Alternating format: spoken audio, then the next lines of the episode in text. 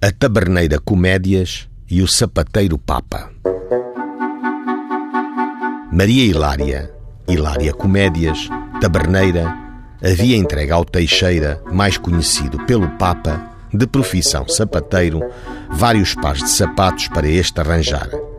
Reputava em 50 centavos o valor dos sapatos. A Maria Hilária, por diversas vezes, se deslocou à sapataria do Papa para que os sapatos lhe fossem entregues. Contudo, apesar das sucessivas deslocações à sapataria, os sapatos não lhe foram entregues, supondo ela que o Papa os tinha perdido.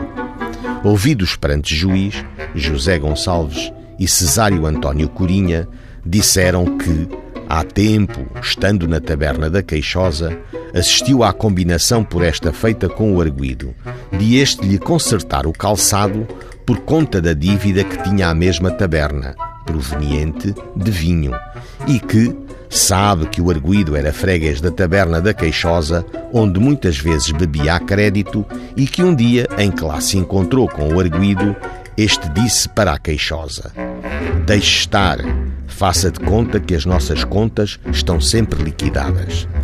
Do processo não consta. Se o Papa continuou a beber vinho na taberna da Hilária, se a Hilária lhe continuou a servir vinho, se os sapatos apareceram e se o senhor juiz decidisse, fosse o que fosse.